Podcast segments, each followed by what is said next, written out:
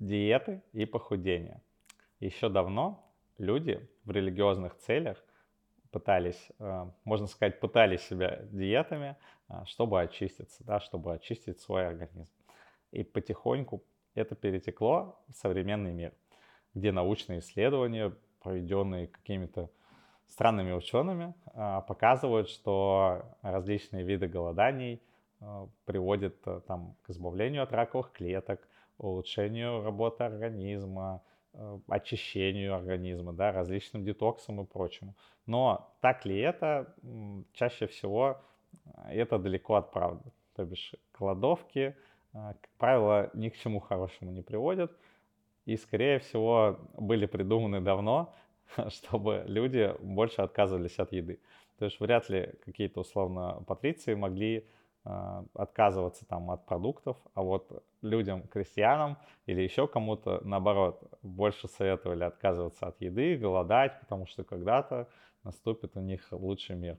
Но на самом деле просто, наверное, хотели отжать у них продукты. Но это мое мнение.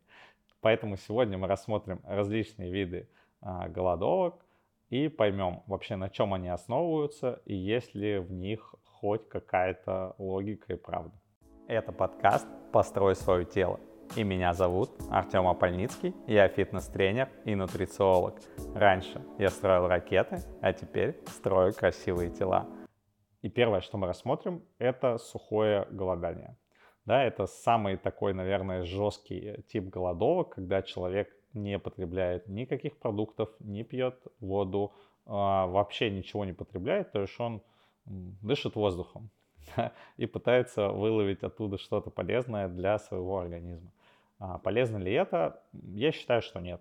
Да, во-первых, это не помогает никак очиститься нашему организму, там, очистить голову и прочее. Хотя вот э, в недавнем прошлом одна из моих клиенток э, реально применяла процесс голодовки, но немножко другой. Да, это было очень похоже на сухое голодание, но даже люди, которые придерживаются других типов э, голодовок, там влажное, соковое или прочее, они, даже они критикуют э, сухое голодание, говорят, что оно может приводить там, э, к плохим последствиям, выводить из организма воду, э, человек может быть подвержен обморокам и так далее. То бишь сухую голодовку мы сразу отметаем, да, говоря, что это не несет никакой пользы, и даже те, кто следует другим видам голодания, его критикуют. Второй. Второй тип голодовки – это как раз влажное голодание, то есть когда мы можем потреблять только воду, остальное не потребляем.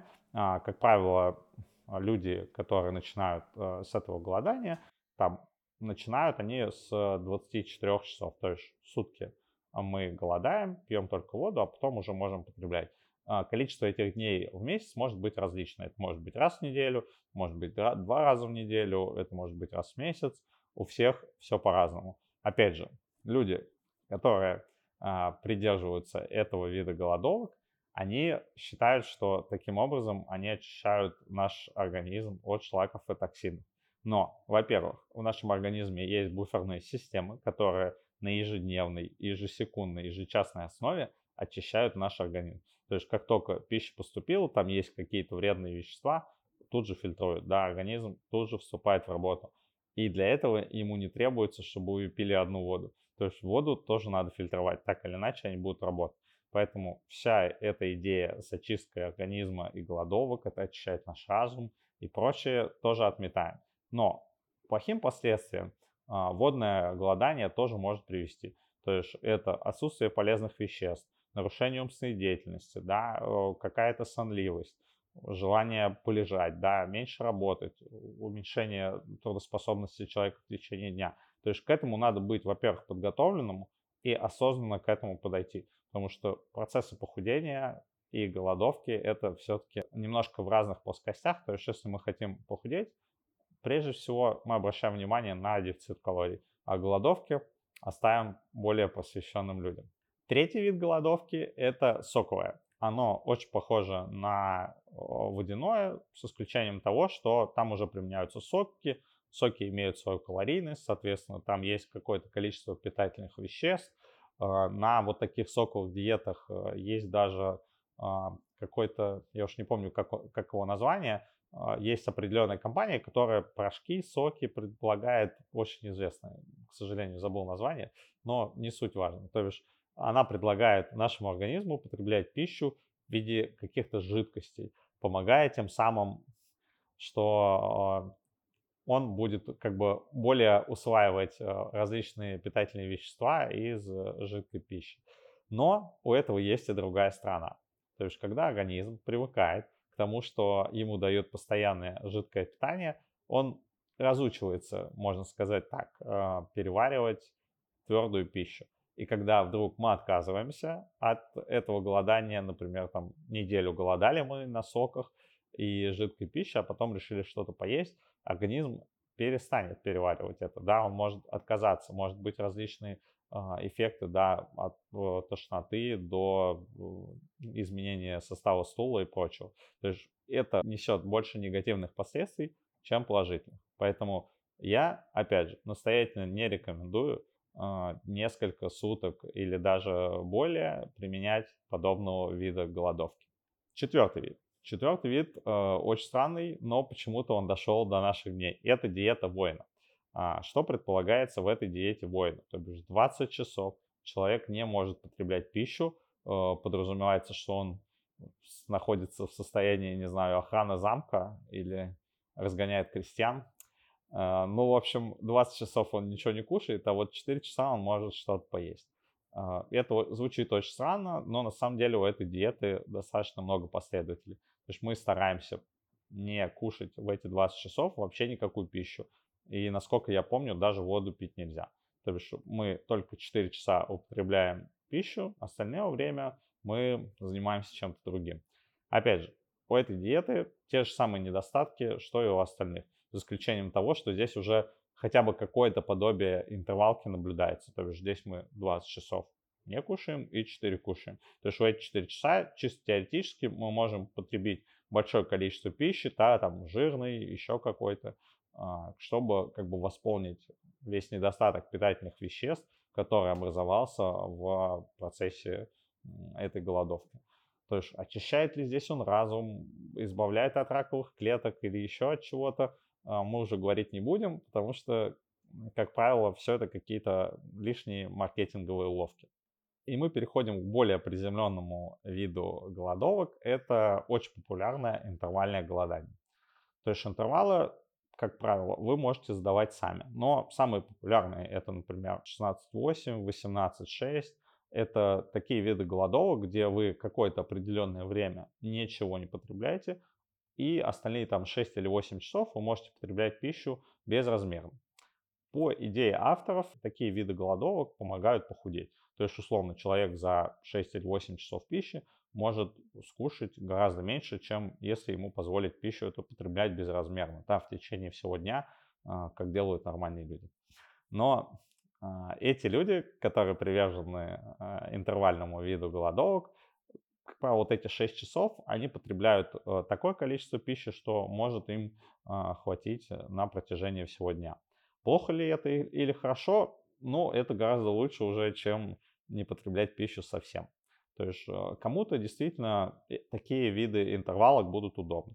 То есть, условно, мы с утра просыпаемся, ничего не завтракаем, идем на работу, там какое-то время работаем, и до обеда, там, например, с 12 до 6 часов мы можем потреблять все, что хотим, сходить с коллегами в кафе, съесть булочку, там наесться рису, мясо, еще что-то. Но когда мы пришли домой, там 6-7 часов, мы уже ничего не будем потреблять, потому что до следующих там 12 часов мы ничего не сможем съесть, потому что вот такой вот вид интервалки.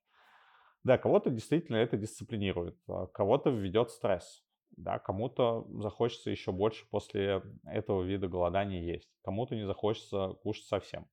То есть все индивидуально. Да, я знаю достаточно известного и хорошего специалиста, тренера, который сам, бодибилдера, кстати, а, который сам применяет эти диеты на себя. Да, вот Андрей Замятин, у него он неоднократно рассказывал, что у него есть интервалка, в которой, по-моему, 18.6 он э, в таком виде живет, ему очень комфортно, потому что он может есть, что хочет, не набирает вес, остается в сухой форме, но это все индивидуально. Да? Если вам действительно удобно и вам подходят такие интервалы для вашей жизни, да, и это не вносит дискомфорт э, ваши ежедневные процессы, не мешает работе, не мешает просыпаться, то применять ее уже можно. Да? Я бы не скидывал ее со счетов, потому что действительно для кого-то это будет удобным способом, как похудеть, а, потому что а, вот эти 6 часов мы можем и переесть, безусловно. Мы можем съесть так много за 6 часов, что никакие виды голодовок нам не помогут.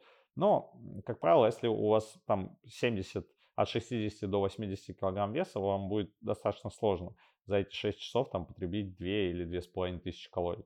Надо прям хорошо постараться. Там целый торт съесть, например, или не знаю, килограмм орехов, то бишь это достаточно большое количество пищи, а, которое обычный человек э, вряд ли сможет потребить. То есть если с 12 до 6 у нас там обед какой-то плотный, пусть с кофе, там с булочкой, а, может быть какие-то перекусы и ужин, там, не знаю, 6-7 часов. И, в принципе, я думаю, что мы не сможем большое количество калорий потребить именно а, в эти интервалы. Поэтому интервалки мы ставим плюс-минус. Это может быть удобно, это может быть совсем неудобно, это может приводить к стрессу или, наоборот, э, человека дисциплинировать, когда он четко понимает, в какие промежутки времени он может потребить э, пищу. И еще один вид э, популярного голодания – это белково-углеводное чередование. То есть когда-то в какой-то момент времени мы можем потребить только белки, в другой день мы употребляем, например, только углеводы, в другой день употребляем там только жиры. Но имеет ли под собой это какую-то логику? А, по мнению авторов, э, такой вид голодовок э, помогает использовать условно углеводы в какой-то день, в какой-то день э, белки помогают строить мышцы, но наш организм работает непрерывно. Да, даже когда, например, мы считаем суточную калорийность, а, по рекомендации ее лучше считать там среднюю за неделю, а в лучшем случае ее вообще считают э, среднюю за месяц. Потому что организм, э, по сути, не понимает, когда у нас там заканчиваются сутки. Он не говорит, вот сутки столько-то, вот ты потребляешь столько-то, все лишнее уже. Нет, процесс переваривания пищи, отложения проходит непрерывно. Соответственно, все эти углеводно- и белковые чередования не имеют под собой никакой почвы, если у человека есть хотя бы какие-то базовые знания физиологии питания. То есть мы потребили белок, он будет перевариваться, а, сколько бы мы его ни потребили, если мы его потребляем сверх нормы, там в пределах там 1,4-1,6 граммов на килограмм веса, скорее всего, все лишнее отложится. Да, но может, например, вывести из организма с помощью там почек или других, других систем организма. То есть все, что лишнее уйдет, все, что нужно организму сверхкалорийности, он отложит. Поэтому имеет ли такое чередование смысл, это надо подбирать специальные диеты, специальное меню составлять на день, где в какой-то день вы исключите белок, какой-то день вы исключите углевод. Мне кажется, это сложный, сложный вид голодовок, хотя почему-то авторы заявляют, что это помогает сохранять мышечную массу, там э, использовать в качестве топлива углеводы но на самом деле организм и сам разбирается, что ему использовать э, в качестве дефицита. То есть первым делом он всегда будет использовать углеводы, это гликоген, накопленный в печени и в мышцах, а уже потом а, будет переходить э, к другим субстратам, в том числе и жирам. А если мы будем потреблять достаточное количество белка, то наши мышцы не будут разрушаться. Если мы будем потреблять меньше, то, скорее всего, часть э, дефицита калорий он заберет из наших мышц мне кажется, уже в 2023 году все это более-менее понятно, но люди почему-то ищут такую волшебную таблетку. Если подводить итог всех голодовок, а, все виды голодания – это рассмотренное сегодня сухое, влажное, соковое, диеты воина и прочее, а, как правило, не основаны ни на чем.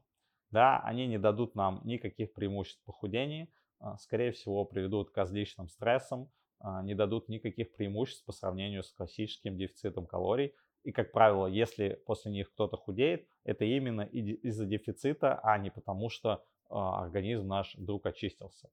Они не убивают никакие раковые клетки, они не очищают наше сознание, они несут в себе большое количество негативных последствий, а положительных практически не несут, или это будут какие-то ваши субъективные чувства.